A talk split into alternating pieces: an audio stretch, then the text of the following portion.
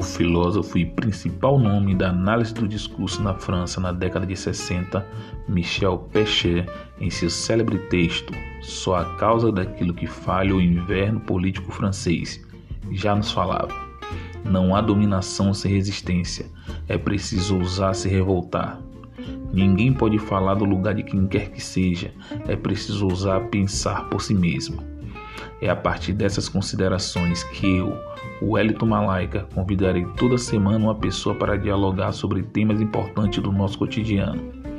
Se você faz parte da resistência, vem com a gente.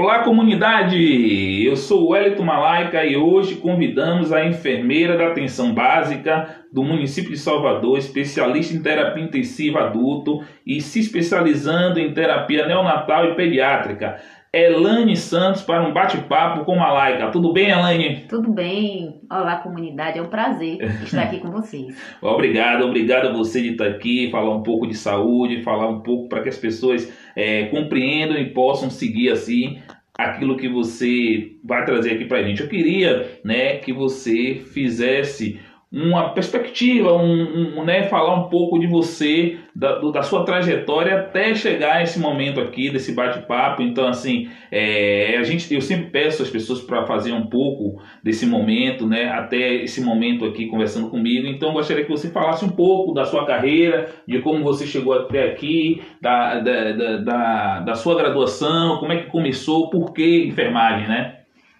É, bom, enfermagem sempre foi meu objetivo, né? Eu sempre, desde a minha mais tenra idade, eu sempre sabia que eu seria enfermeira, sempre quis ser enfermeira, né?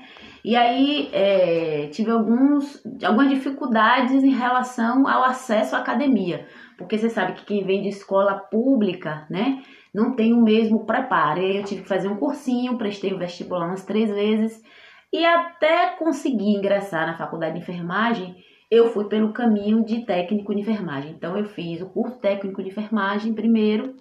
E aí, quando eu estava concluindo o curso técnico de enfermagem, eu passei no vestibular.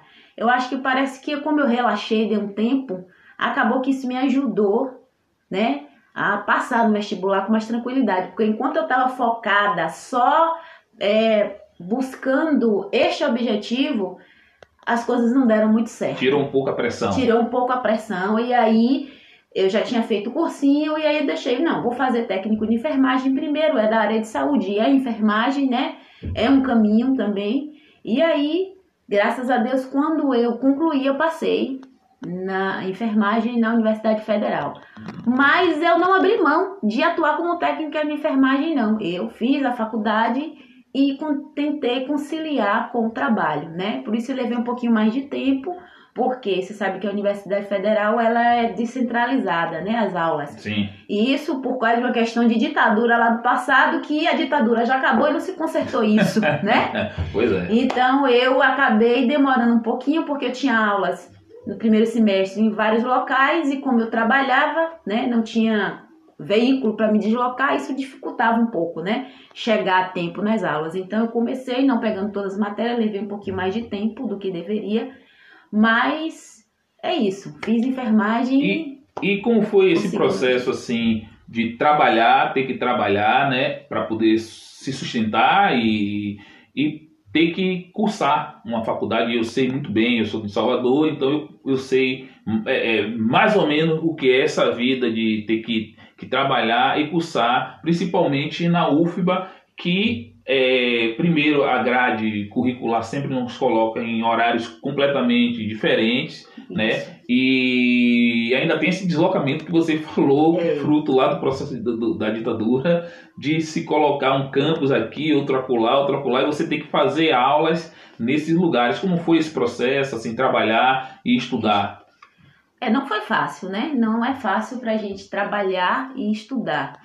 Mas, assim, eu não abri mão de trabalhar, não foi nem pela necessidade do trabalho, mas porque eu estava dentro da área de enfermagem já. Então, eu via como uma, é, uma ajuda, uma forma de, assim, já estar tá inserida naquele ambiente, né?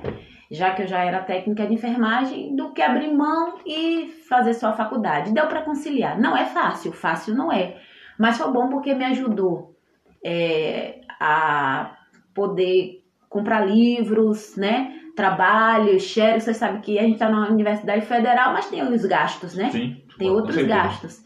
E aí com deslocamento, com alimentação, e aí foi muito bom, porque assim é, eu, eu pude assumir esta. É, eu pude assumir esse gasto, né? Então Sim. isso não foi um peso para meus pais. Já não foi a faculdade e já não foi também a, a, a minha, as minhas necessidades, né? Diárias em, em relação a, a o ir e vir. Mas fácil não é. Mas assim, é, eu gostei muito, foi, foi muito bom. Hoje eu olho para trás e falo com isso com orgulho. É. Se você puder, se você tiver condições de só estudar, beleza. Mas se não, não mata ninguém não, a gente consegue. É, consegue e é o caminho que termina sendo pra gente. Não, não há um outro caminho para quem nasce nas classes trabalhadoras, nasce na periferia, a gente precisa, no final das contas, porque é, mesmo quando a gente tem uma família que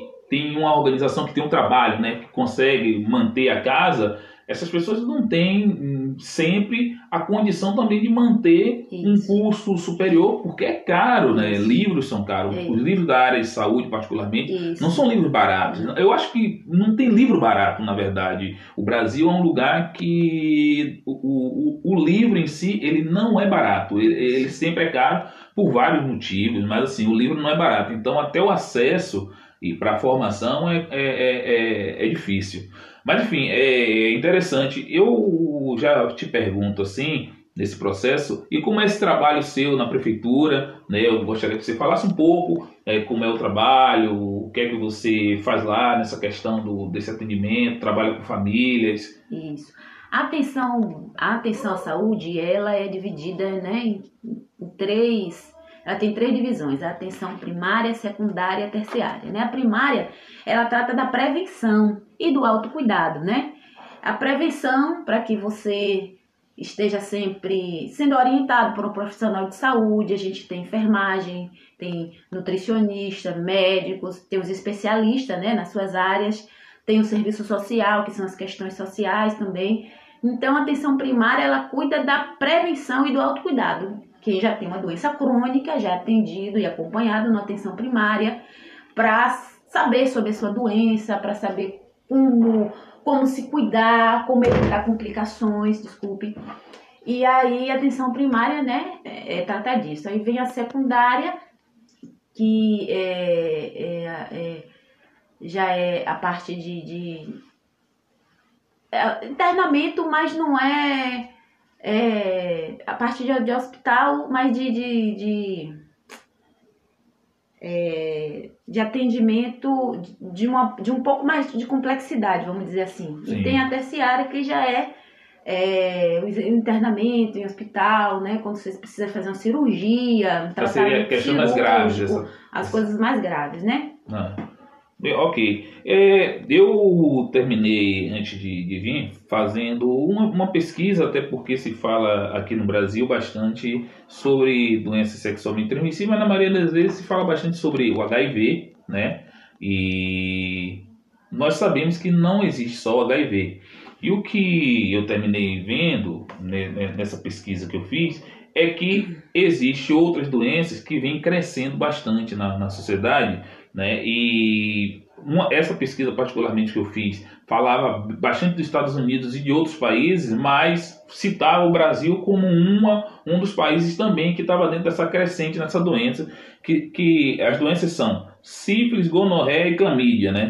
que também vem crescendo bastante e tem o, a sua, é, é, é, é são doenças não, não é, e, e, termina sendo pouco falado. Eu, eu, eu creio que a gonorreia já foi falada para quem é, nasceu um pouco lá atrás, como, como eu, já se falou bastante, mas hoje se fala bem, pouco, acho até porque tem, tem remédios para terminar, para tratar, as pessoas não se cuidam, mas essas doenças também podem ser a entrada para doenças mais graves, mais graves, do que do que Mas eu queria que você falasse um pouco dessas três específicas e de outras que você é, é, queira falar com mais experiência, né? Sobre elas, o tratamento e assim, as faixas etárias que, que sempre está tendo é isso. É, bom, é, você falou que elas não são muito tratadas porque o holofote está muito voltado para HIV, né? AIDS, isso. né?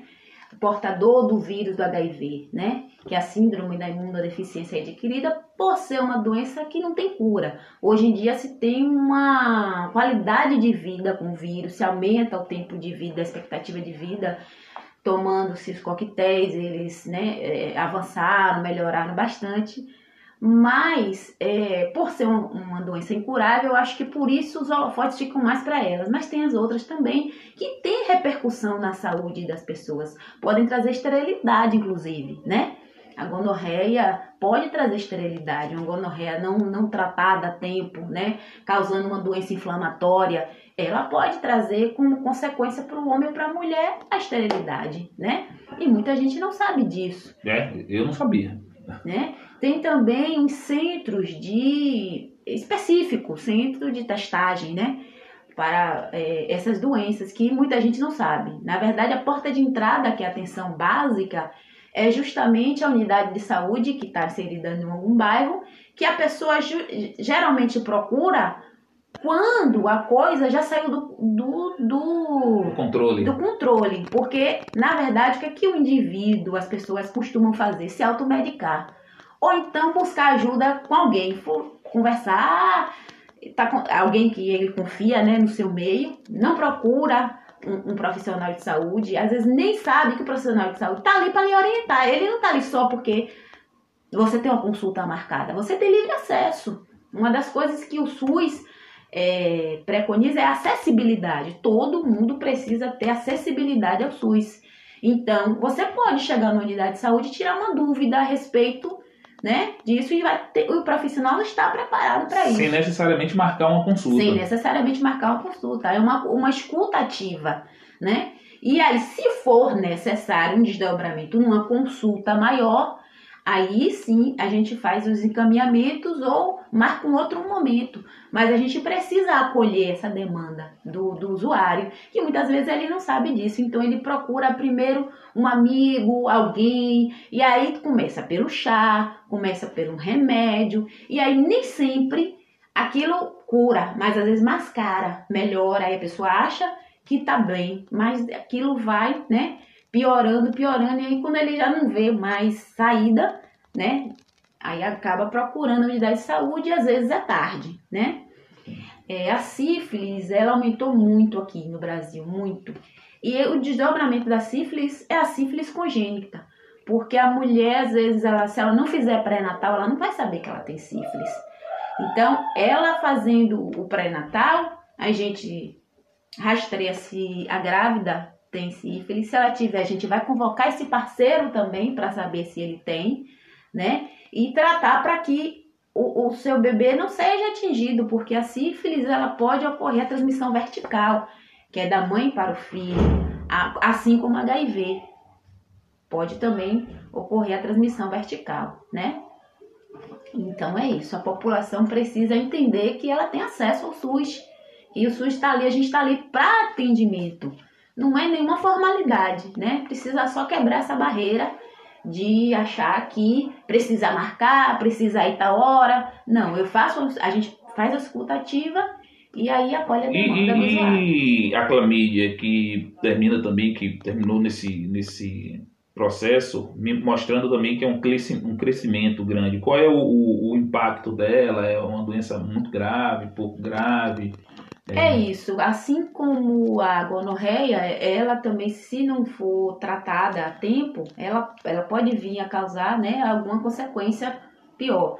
Só que assim, é um sintoma que a pessoa acaba é, procurar, aí sim ela procura uma unidade de saúde, né? Porque ela vai ter uma, um sintoma muito específico, né? Ela vai sentir dor ao urinar, ela vai ter secreção, e se sabe que secreção é, nos órgãos genitais não é algo normal. Então, Sim. isso chama atenção e a pessoa acaba procurando a unidade de saúde. É, o, e você tem, assim, um, um número das pessoas que mais se acometem nesse, dessas doenças, mais homens, mulheres, ou faixa etária, assim, que, que mais vem tendo. Pelo que você falou, dentre essas que a gente falou, a sífilis é a, é a que, é que mais tem... perigosa, assim, que mais cresceu. Isso, né? que tem um número maior. E, e assim, tem uma faixa etária para é, assim, as pessoas que chegam para tratar nos postos, quando vão, uhum. é, e assim, se tem mais homem ou mulher que termina indo. No final das contas, é uma questão de parceiro, né? Não, não vai é. mudar tanto mais. Olha, é, as mulheres, parece que as mulheres são mais acometidas, por quê? O que, é que acontece com a mulher? A mulher manifesta mais rápido a, a doença sexualmente transmissível. Por quê? Os órgãos genitais da mulher são internos. Uhum. E aí favorece um ambiente ideal para proliferação, para para aquele microorganismo, seja vírus, seja bactéria, ele se multiplicar mais rápido. E como a mulher culturalmente já procura o serviço de saúde, né? É, já, a gente já é estimulada para ir para o ginecologista, fazer preventivo, né? Tem essa cultura, né, no senso comum, de estimular a mulher aí, que Sim. hoje já está se voltando para o homem, através do programa de saúde do homem, né? Chamar, conclamar esses homens para fazer a mesma forma que a prevenção, né? Sim. Procurar a unidade de saúde. Então, as mulheres, ela, elas é, estão num número maior porque procuram mais o serviço de saúde. Jovens, né? São mulheres jovens, sexualmente ativas. Isso é, depende do, do, do início da vida sexual, né? Cada vez está mais cedo, então é, é, a faixa etária está cada vez mais menor, né? Que aparecendo com doenças sexualmente transmissíveis. Então, assim, a partir dos 12, 13 anos, ela já pode, dependendo da, da, da multiplicidade de, de parceiros que ela tem, do não uso do preservativo como método, que é outra coisa também que esse, é, tá pouco. É, como é? ele, ele é, um, é, uma, é uma, um comportamento que ainda não está bem sedimentado na população jovem. A população jovem, ela acha que por ser saudável, ela está imune, ela não pega, né? Então, vê muito a aparência, aparentemente ninguém tem, mas o que está por trás a gente não sabe, né? Sim, sim. Então, ele, eles acham que estão imunes. E às vezes até elas começam é, essa população jovem começa a ter relação com camisinha. Mas depois de um determinado tempo, questão de confiança, questão de, de, de crença de que a, a relação é monogâmica o tempo inteiro, quando não é, quando a gente sabe que depende muito do momento, às vezes acontece uma relação furtiva, e aí nessa relação furtiva a pessoa às vezes nem, não usa o preservativo e volta para o seu parceiro, que já, já tem uma relação de confiança e não usa também. E aí acaba se é, detectando aí nesse meio uma doença sexualmente transmissível. Mas Bom, são jovens. O mais eficaz é usar o preservativo. Usar o preservativo. E, então, a, e a maioria é jovem, jovem que, que, que vem tendo, assim, isso. acometendo mais essa questão dessas, dessas doenças. Não quer dizer que os, o, as pessoas da terceira idade não são acometidas, são. Depois do advento da pílula azul, que é o sildenafil, né, conhecido como Viagra, Pramil, né, os homens começaram, né, a, os, os sexagenários, né, que já não tinham uma vida sexual tão ativa, já tinha alguns problemas de é, não de virilidade, de potência, hum. e aí com a pílula descobriram, né, essa essa essa maravilha, essa de possibilidade. cair na gandaia novamente. É, de cair na gandaia novamente. Né? De poder estar mais presente, né? É. E aí eles acabam tendo relação fora, né? Extraconjugal com pessoas mais jovens.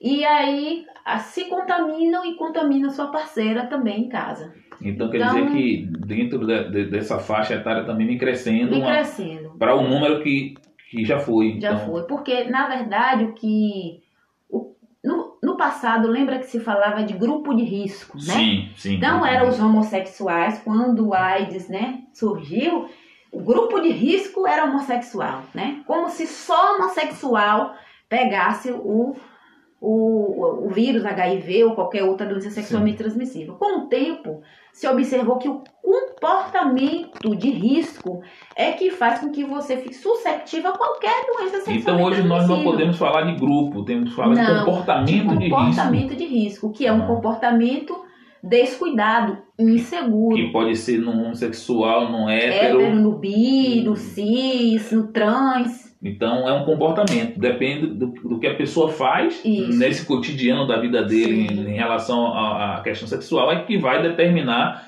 a, a, a, a, a vulnerabilidade dele, é, dele ou dela, né? É. Dele ou dela. Sim. É bastante interessante, muita coisa interessante. Eu queria entrar num, num, outro ponto também que eu acho interessante, e aí eu acho interessante justamente porque nós estamos em Salvador, que temos uma população afrodescendente grande, e ao mesmo tempo que temos uma população afrodescendente grande, mesmo as pessoas que não se consideram negras, elas vêm de descendências de pessoas negras que podem ter também essas doenças. Então, é, a probabilidade aqui para Salvador é grande de algumas doenças, né? E, e, eu fui nessa pesquisa fui olhar algumas, então é, algumas que eu olhei, que eu vi aqui, você pode falar outro, falar um pouco é, de como se cuidar também, mas anemia falciforme, diabetes tipo 2, hipertensão arterial, eu fui vendo que são doenças que acometem bastante a população negra, Isso. né? E há outras e essas que eu falei, como é o tratamento, como é que a pessoa pode ter um diagnóstico é, é, e como se cuidar, né? É. São doenças prevalentes da população negra, né? Existe hoje em dia, graças a Deus, as políticas de saúde da população negra, justamente por isso, porque se sabe que a população negra ela tem as suas doenças prevalentes, então precisa se pensar em como, em como cuidar dessa população, né? Então a política da, da, da saúde da população negra é para isso, né? E também, dentre essas que você falou, uma coisa muito prevalente nas mulheres é a miomatose, mioma. As mulheres ah. negras, elas têm muito mioma, né? Então, mioma, hipertensão, diabetes e anemia falciforme. A anemia falciforme, há 21 anos atrás, quando eu me formei, em enfermagem, eu formei. É, a 21 não, desculpa. 19. Eu vou fazer 20 ano que vem. A minha, a minha, meu trabalho de conclusão de curso foi sobre anemia falciforme, o conhecimento que as enfermeiras tinham a respeito de anemia falciforme no pré-natal. Por quê? Porque isso é uma, é uma, é uma situação que é, classifica essa gravidez de uma mulher que tem anemia falciforme como uma gravidez de alto risco. Então, como é que hoje em dia não, com a política da, da saúde da população negra já se pensou nisso, mas antigamente não se pedia o teste de falcemia, a eletroforese de hemoglobina. Não se pedia, não era, não estava dentro do elenco dos exames que, que pediam. E aí a gente foi perguntar às, às enfermeiras o que, que elas sabiam sobre anemia falciforme, o que, que elas sabiam sobre gestação de alto risco em mulheres que têm falcemia e se elas sabiam como fazer o diagnóstico, entendeu? E aí a gente foi ver que muitas não conheciam, muitas não pediam, isso há 19 anos Isso, atrás. 19 anos atrás. E em aí, Salvador em já. Salvador. e aí a, a gente foi pioneira nisso aí, né? E cabe dizer também, Wellington, que a anemia falciforme ainda é pouca, pouco estudada, apesar de tudo. 19 anos depois. Depois ela ainda é pouco estudada, né? Uma doença de preto. Vamos, né? é, vamos dizer assim. Aí né? vamos dizer as políticas públicas, né? É. É. E aí, assim, mesmo a política pública fomentando, né? Colocando um olhar para isso, a academia, pouca gente se interessa em desenvolver estudos sobre isso, né?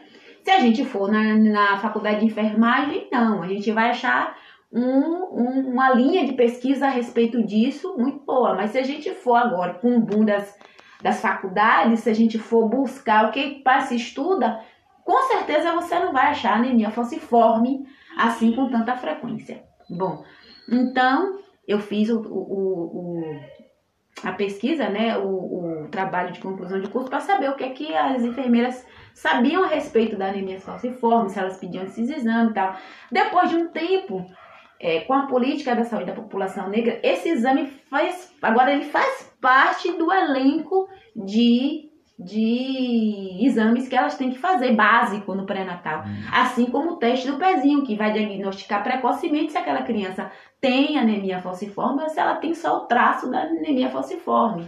Ok? Já é possível, então, naquele exame do pezinho, detectar sim, isso? Sim, é. Interessante. É. Então, o, o exame do pezinho também faz o diagnóstico da anemia falciforme, em criança. Né? Interessante, interessante. É, veja, então, 19 anos depois, nós ainda, ainda estamos com é, é, um processo lento de se estudar uma coisa Isso. que, no final das contas, acomete, se a gente for parar para pensar, 56% da população brasileira, porque, é, se eu não estiver enganado, quando eu estudei a questão da, das cotas, 56% da população brasileira ela é negra, e aí a gente contando com as pessoas que são pardas, então todas têm descendência, descendência. e pode ter é. essas doenças que foram citadas, não é isso? É, e muitas, agora que a, o exame faz parte do, né, dos exames que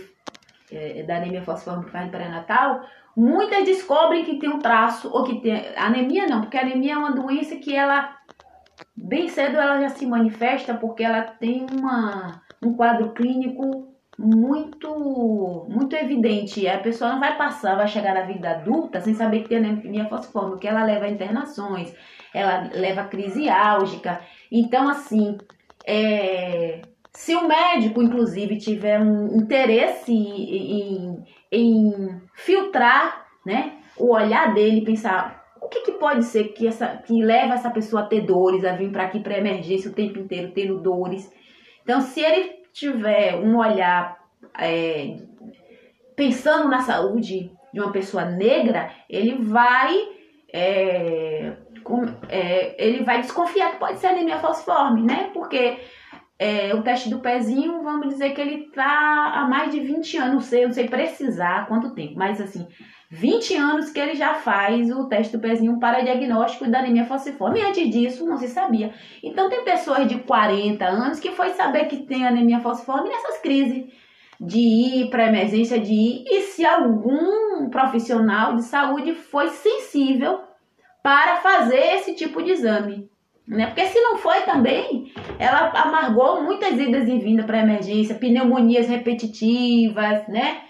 É, AVC, sem saber que tem anemia falciforme. E, e, esses exames, eles podem ser feitos pelo SUS? Sim, é, é a eletroforese de hemoglobina, é ah. um exame que faz na atenção básica. É super acessível, o pessoal faz é, e pode saber. Então, eu, o eu... que você aconselharia as pessoas, tipo, quer dizer, que passaram por esse processo que você diz, do, do anterior a, aos testes, né? Porque tem hora que as pessoas têm realmente a doença e não, não sabe. sabem. É, é, é, é, possível, tipo, é, a pessoa vai ao posto, vai. Como é que faz para poder vai. fazer? É como, como, como eu tô te falando, ele tem acesso ao posto, Sim. né?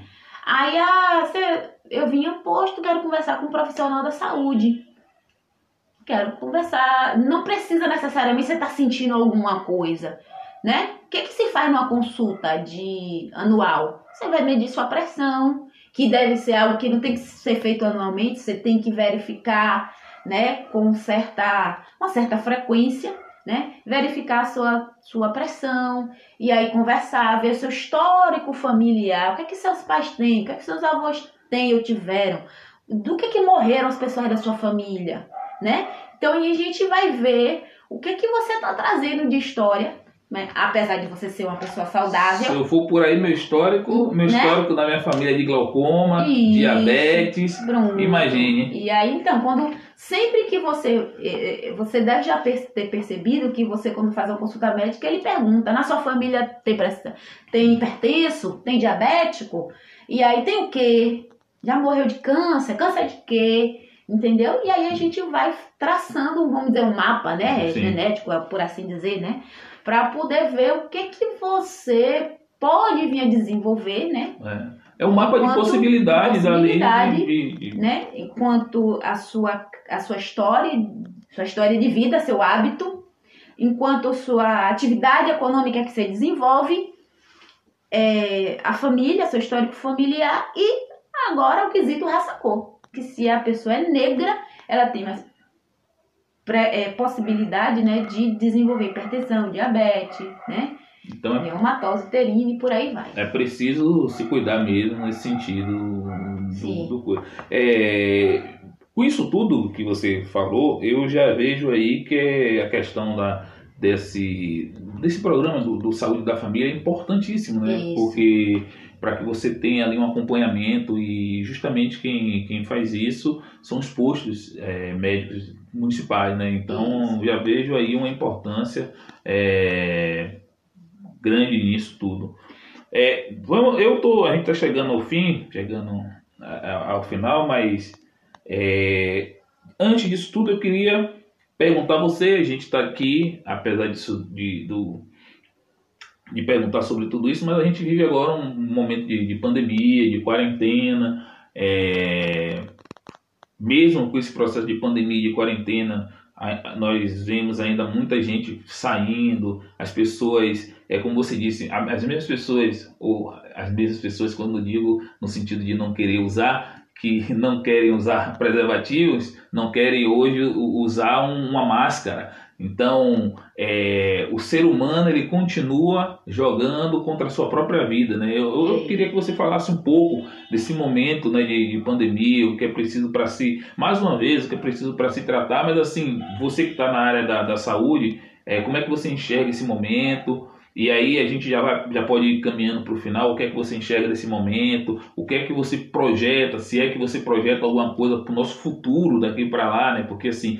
de todos os países do mundo, nós somos um dos piores assim nessa questão da pandemia. Hum, já, já estamos chegando, não sei se já chegamos a 120, 130 dias de quarentena, sendo que países que tiveram pior do que a gente no início, como Espanha, Itália, conseguiu fazer realmente lockdown, conseguiu é, parar as pessoas, se não se saíssem a ser multadas, enquanto a gente está vendo a gente para praia aqui no final de semana, é. sem máscara, saindo à vontade, alguns fazendo festa. É, o que é que, do ponto de vista, você, dentro da saúde, o que é que você vê desse momento nosso, né? E do futuro para a gente? É o futuro é só vislumbro melhor com a possibilidade de uma vacina. Sem vacina, eu não consigo nem pensar do que será o nosso futuro, né? Com esse, com esse coronavírus aí. Aqui no Brasil, aqui no Brasil particularmente, quando que, mesmo que eu não queira levar para o lado político, eu preciso, né, citar porque quando um líder maior político, ele mesmo é, achincalha, ele não leva com seriedade desde o início e até agora, no momento que o próprio está contaminado. Então, ele foi uma, um líder que teve uma, uma votação expressiva. Então, muita gente né, com, é, é, concorda. Se né? identifica Se com o que ele fala. Com o que ele fala e ele e fala faz. que é uma gripezinha e ele fala que não é nada disso e ele vai de encontro a tudo que a autoridade sanitária diz. Então, a autoridade sanitária não está agindo empiricamente, né? Sim. A autoridade sanitária vem em cima de testes, de estudos, se debruçando em livros né? Para poder orientar a população. É, fica, então, fica parecendo aquela coisa do ouvir dizer. Eu ouvi dizer ouvi que isso. fulano falou que desse jeito não pega. É aquela coisa antiga que a gente é. ouvia na década de 90 e acho que nem na década de 90 as pessoas não levariam nem tão a sério. E hoje a gente chega num processo que as pessoas levam a sério a gripezinha, mas está morrendo muita gente. Muita né? gente por conta da ignorância, que não é nem ignorância de ignorar o assunto, porque o assunto está exposto. Sim. Agora, ignorância de comportamento mesmo, né? De negar a existência, de negar que o, apesar da, da consequência econômica e outros desenvolvimentos que se tem do isolamento, é, do isolamento social, né? Que não é nem tão isolamento nesse momento. O isolamento você vive quando está contaminado. A gente está vivendo distanciamento. Sim. Porque as, as é, profissões e a minha é uma dessas, né? E o serviço que não pode parar, a gente está continuando, né? Levando em conta o distanciamento, porque quem, né, os estudos mostraram que né, as gotículas, quando a gente fala, a gente é mesmo aqui tomou, a gente está aqui conversando, mas tomou uma certa distância, Sim, sim. né? Porque nós estamos agora sem máscara para o áudio sair melhor. Sim. Então a gente toma uma certa distância porque a gotícula pode alcançar, né, a outra pessoa. E aí é, a mão, né? A mão passa, leva o nariz, leva a boca, leva os olhos e a porta de entrada para o vírus. Ninguém vai ver um vírus a olho nu, não. Não Pois tem é. como ver, né? Mas ele tá aí causando estrago e a gente vê a, a grande mídia, né? Falando dos leitos que estão sendo ocupados, né? Das mortes, 70 mil, a gente já chegou em 70 mil. A cada semana parece que é 10 mil que tá morrendo. Pois é. Porque já chegamos a 70 mil. São 70 mil famílias aí com sofrimento, com né? sofrimento. Então, quer dizer, só quem perdeu o seu ente querido ou alguém próximo está acreditando, porque eu já ouvi, ainda algum, esses dias atrás, uma pessoa de nível superior, né? Não é da área de saúde, me dizer que nada, isso aí não existe não. Você conhece alguém que tenha morrido? Eu disse, claro, eu estou na área de saúde, eu conheço, eu trabalho na unidade de saúde onde eu tive colegas que foram afastados, porque eu sou é, funcionária pública do município e do estado. No estado, eu tive uma gestora que ficou na UTI por mais de 40 dias e acabou falecendo. O que levou ela para a UTI foi o Covid, foi o coronavírus. E outros tantos que né, não chegaram ao óbito, mas ficaram internados, que estão afastados, né? E Quer dizer, o, o- e aí é que está a grande questão, não é só uma, uma questão da. Quando se fala que as pessoas devem ficar com, em casa, é, é pensar também que esses profissionais da saúde que estão todo dia trabalhando, tá eles precisam também que as pessoas contribuam dessa forma, porque vai ter um momento que possa ver que não tenha mais profissional para trabalhar, vai fazer o quê? Exatamente. É, é, se essas pessoas não podem trabalhar. Então, é, para aquelas pessoas que, que acham que é uma gripezinha, que, que. Porque a gente chegou num momento que o presidente da República está receitando médio- remédio. Remédio. É, é, assim, a gente chegou num, num momento absurdo. Imagine eu, da área de letras, dizer a você o que é que você tem que fazer lá na, na, na, na enfermaria. Olha, você hoje vai dar esse remédio, você não vai dar esse aqui, não. Pegue esse aqui, dê Eu esse aqui. dizer que é bom, Porque eu dizer que é bom. Quer dizer, não é assim, né? É É, a o- vida humana. A né? gente está aqui na, na Idade Média, eu acho que nem na Idade Média a gente partia. É. no- é difícil. É, e ainda bem que eu estava ouvindo no rádio que ele voltou atrás. Ele chegou a dizer né, que quem passa a medicação é o médico, que as as pessoas têm que ouvir o médico. Mas antes disso, ele né, bradou aos quatro cantos que o que fazia bem é uma medicação que está aí na boca do povo. Mas converse com o médico, quer dizer, né? Ele sabe quais são os efeitos que ela pode causar, né? Teve pessoas que morreram mais por causa do efeito do remédio do que do próprio vírus, né? Pois é. O, o- o Então, interessante é que é um. é, a gente termina falando sobre isso, a gente termina falando sobre esse, esse sujeito, que é o presidente, é que ele fala uma coisa num lugar, mas ele chega no Twitter e faz outra. Ele pega uma caixa do remédio, ele bota um, um comprimido na mão, que ninguém sabe que comprimido é aquele, porque ninguém pode atestar que ele está Afirmar que ele tá tomando tomando mesmo a tal da cloroquina. Aí ele vai e coloca na boca. O que, do que adianta você dizer que é o médico que vai dizer e você Uhum. chegar no, no Twitter e fica fazendo live dizendo como é que deve se fazer? Então, é, é, enfim, eu acho, e aí você pode falar mais do que eu, que a pessoa deve ouvir o médico. A pessoa da saúde. Eu não vou ouvir o presidente, eu não vou tomar cloroquina, Nesse né? caso, Porque. não ouçam o presidente, não ouçam o presidente.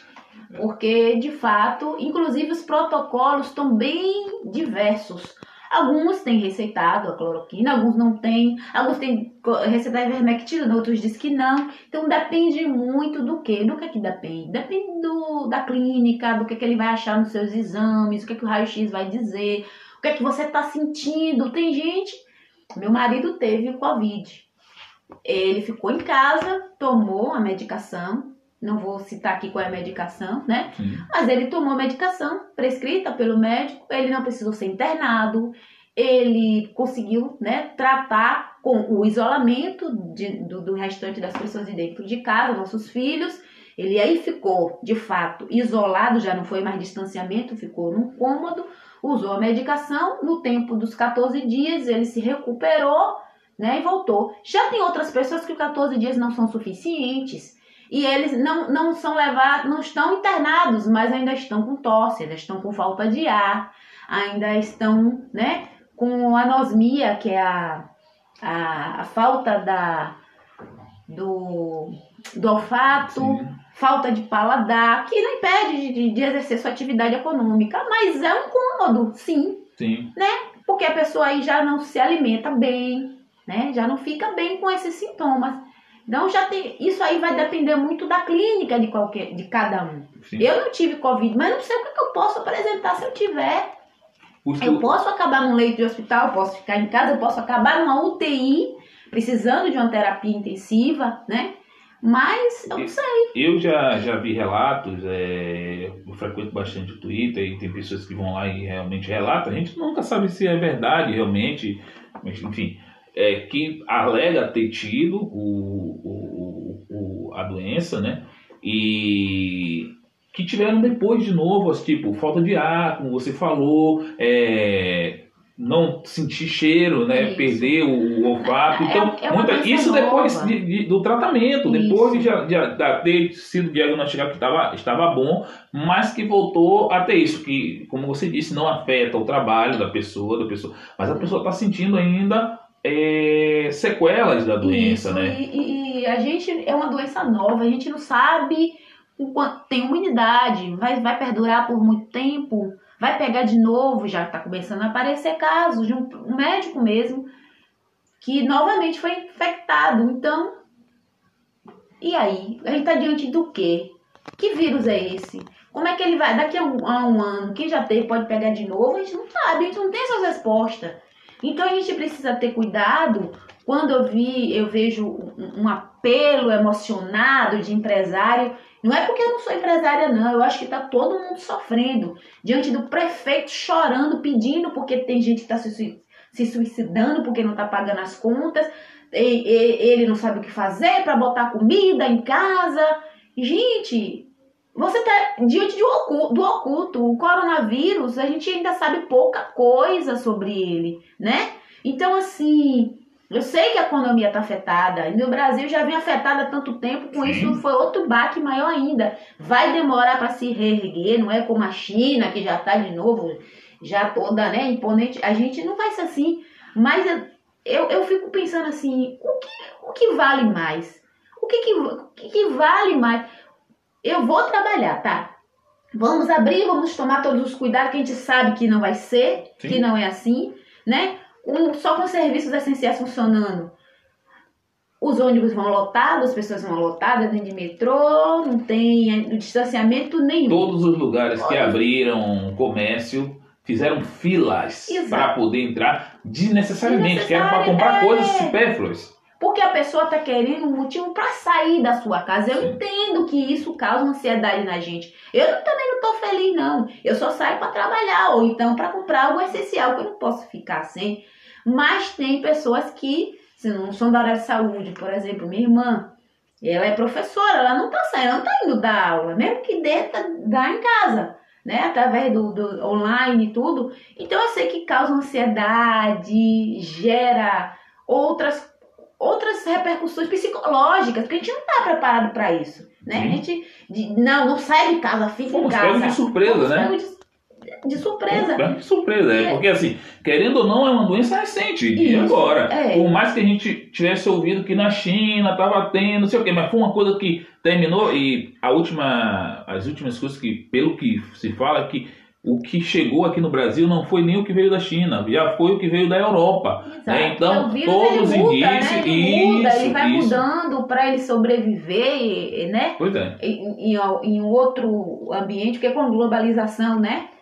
A, ele pode estar tá na China, daqui a oito horas já tem tá outro país que a pessoa portou, entrou no, no, no avião e levou. Sim. Acabou, já foi. Sim. Por isso foi tão rápido, né, a, a expansão. É, a gente está chegando ao final, mas o, o, importante que você trouxe aqui uma questão que a gente precisa fazer uma reflexão. Acho que os empresários deveriam fazer uma reflexão, porque no momento que eles tiveram tudo na mão para contestar as falas do presidente e dizer, olha, vamos fechar agora tudo, vamos colocar todo mundo em casa e vamos colher os frutos disso Isso. que a gente está fazendo agora. No prazo X. No prazo X. A gente já teria saído disso.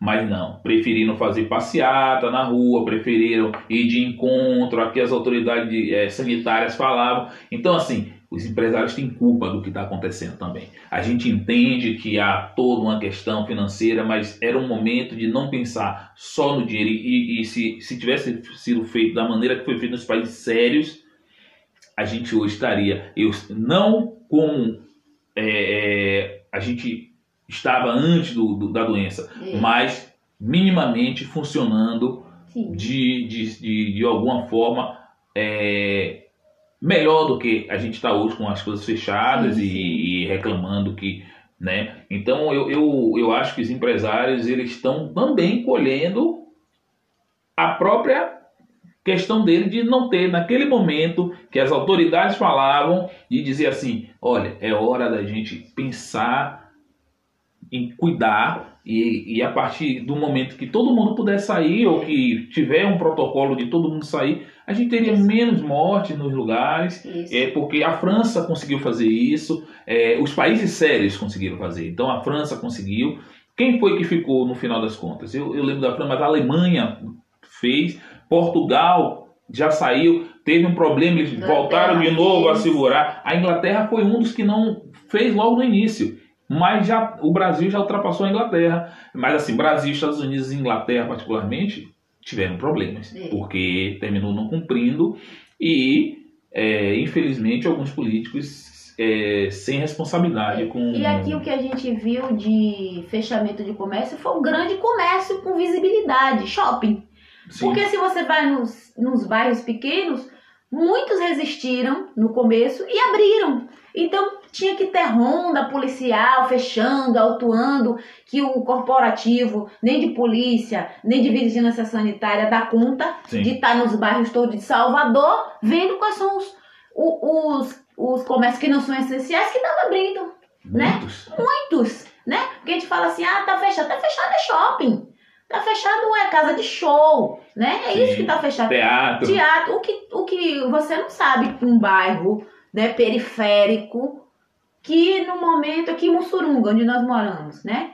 Teve um momento em que Mussurunga que não era para abrir açougue, não era para ter aberto, né? É, é, loja de revista, loja de venda de, de equipamento, de sandália e teve que vir aqui. Depósito de bebida. Depósito, fechar, né? Autuar para que se fechasse as portas. É.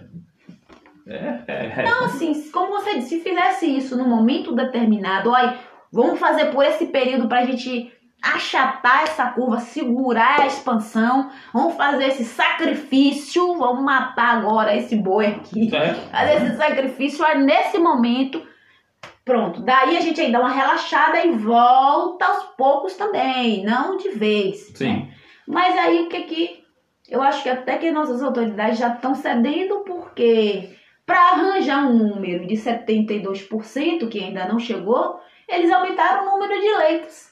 E aí acabou que é, tá caindo, né? Porque a, a previsão é de abrir o comércio se tiver 70% de leitos ocupados de UTI, né? E como continua o internamento, então essa conta não ia fechar, a solução foi abrir mais vagas, mais novas vagas. Que pa... Então parece o quê? Que a gente tá nos 70%, mas não tá, a gente tá com novas vagas. Que com a abertura do comércio, eu não sei, queira Deus que essas vagas dê conta. Né? É, das, das, novas pessoas que serão infectadas. Porque... Em todos os lugares que abriram no Brasil até o momento, todas aumentaram o é número é de pessoas, de, de é... infectados. Eu estou apreensiva, porque eu estou na área de saúde, né? E quero até aproveitar para dizer que numa unidade básica você também é atendido se você tiver com sintomas de Covid. Porque ele, os sintomas de Covid, ele é, é uma síndrome gripal, não é? Então, febre, tosse, espirro, sem falta de ar, né? Sem falta de ar é, em repouso, por exemplo. Você está aqui conversando e está com falta de ar, você não consegue respirar com tranquilidade. Isso, isso é grave. Não é nesse momento a pessoa deve ir para uma UPA, mas alguém que está com febre, dor de cabeça, né, sintoma de tosse, obstrução nasal, ele pode ir no posto de saúde, pode. No posto de saúde está preparado para fazer essa triagem, dizer o que que ele vai fazer, se vai ficar em casa em isolamento e inclusive a gente monitora, a gente liga para essas pessoas, essa pessoa é notificada, a Secretaria de Saúde acompanha esse indivíduo, né? Então, não precisa todo mundo correr para a UPA, porque a UPA já é a atenção secundária, ok? A UPA é o momento em que, em casa, você não vai poder ficar em casa porque você já vai precisar de oxigênio, você vai precisar de, um, de uma medicação venosa, então você vai precisar de profissionais lhe observando se você está melhorando, se você está indo para uma piora, né? Então, assim. Significa você... então que esse primeiro passo, se você não tiver um, uma questão mais grave com o Covid, com, com o coronavírus, você não precisa ir e... para você trata em, ca... em casa mesmo, né? É, trata em casa. Passando por uma unidade básica. Pode ir no posto, unidade básica, unidade de saúde da família, para ser. E lá vai ser conduzido do que deve, do que deve fazer. Sim. Muito bom. É, para finalizar, né, eu queria pedir eh, que você deixasse uma palavra do que é que a gente pode esperar realmente, fora a questão do, do da vacina, que você já falou que com Covid você só acredita hoje na vacina, mas para o país, né, todo esse caos que nós vivemos, o que é que você espera? É, nós somos de uma, de uma geração que a gente ouvia sempre dizer que o Brasil era um país de desenvolvimento, um país do futuro, e esse futuro não chega nunca. É, então, assim, o que é que você pensa, né? É, de futuro para esse país, com todo esse caos que a gente tem, com toda essa é, instabilidade política, com todo esse retrocesso do ponto de vista do trabalho, né, de, de, de tratar o trabalhador de, de uma forma de um capitalismo absurdo para a gente, assim. É, mas com tudo isso, o que é que você espera? O que é que você aguarda enquanto um profissional da saúde, né, uma cidadã, uma pessoa que trabalha para poder se manter? O que é que você espera ainda do Brasil? E aí a gente encerra aqui esse bate-papo. Eu espero que as pessoas tenham um mínimo de bom senso, um mínimo de bom senso e sejam abertas a pensar para, reflita, né? Não ouça uma voz só, ouça outras vozes, procure ouvir quem defende a cloroquina, quem é, mas ouça também quem condena, né? E reflita. Você tem condição de refletir, de pensar, de começar, né, a fazer perguntas também. Ouça quem diz que não adianta ficar em casa, mas ouça também quem diz que o melhor remédio agora é o distanciamento social e por que disso, né? E assim, reflita, tenha um mínimo de bom senso, certo? E fique em paz.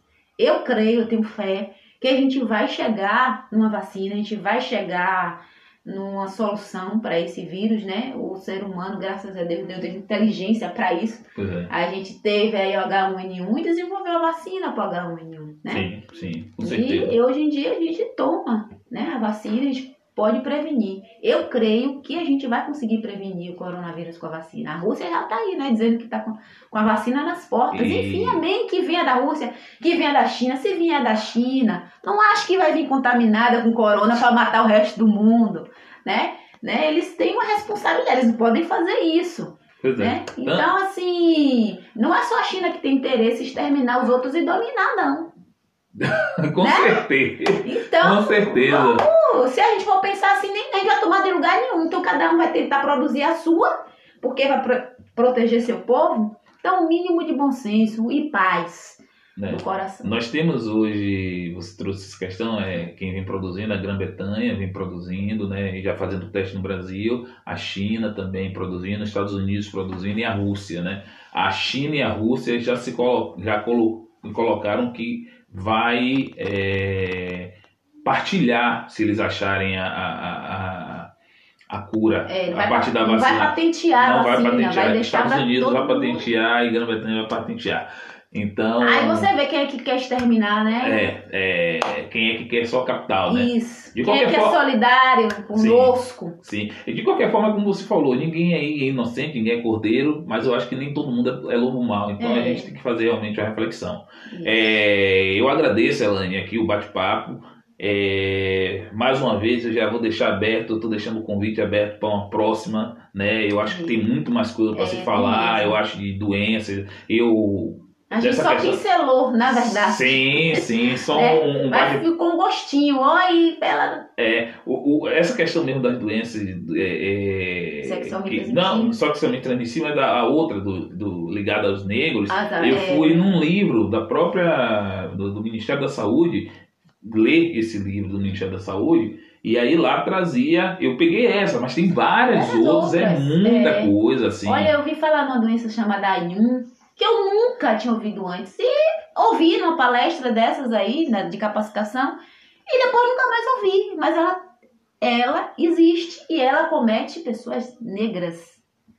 Pois é, e, e aí a gente tem que falar é nesse sentido, então a gente pode trazer uma pauta, a gente só tratando dessas questões, porque aí a gente também vai tratar, e aí não tem como correr da, da questão política, porque aí é questão de política pública, Sim. e muitas vezes são doenças que elas não têm o devido valor financeiro de estar investindo para um tratamento justamente porque ela atende a uma população que não tem dinheiro né, para bancar É. a, a, a- a medicina ela também visa lucro no final das contas. Então, os grandes laboratórios eles trabalham para ganhar dinheiro. Uhum. Então, se essa população não tem como pagar, por que vou produzir é, é, medicamento para isso? Para dar de graça? É, então, De graça, entre aspas, né? É. Tem custo, mas não é aquele custo que é, é gerado pela população. né? Sim. um custo controlado, como eles dizem, não é valorizado, não dá o devido valor né, que se deve, assim, e aí não vai ter o lucro esperado. É, então é, terrível. Mas é isso. Pessoal, eu agradeço a quem ficou até agora nos ouvindo, né? É, eu falei aqui com a enfermeira da atenção básica do município de Salvador, especialista em terapia intensiva adulto e se especializando em terapia neonatal e, é, e pediátrica, Elane Santos. O convite já fica para uma próxima. Agradeço mais uma vez. Obrigado, Elane. Até mais. Até, um abraço virtual a todos.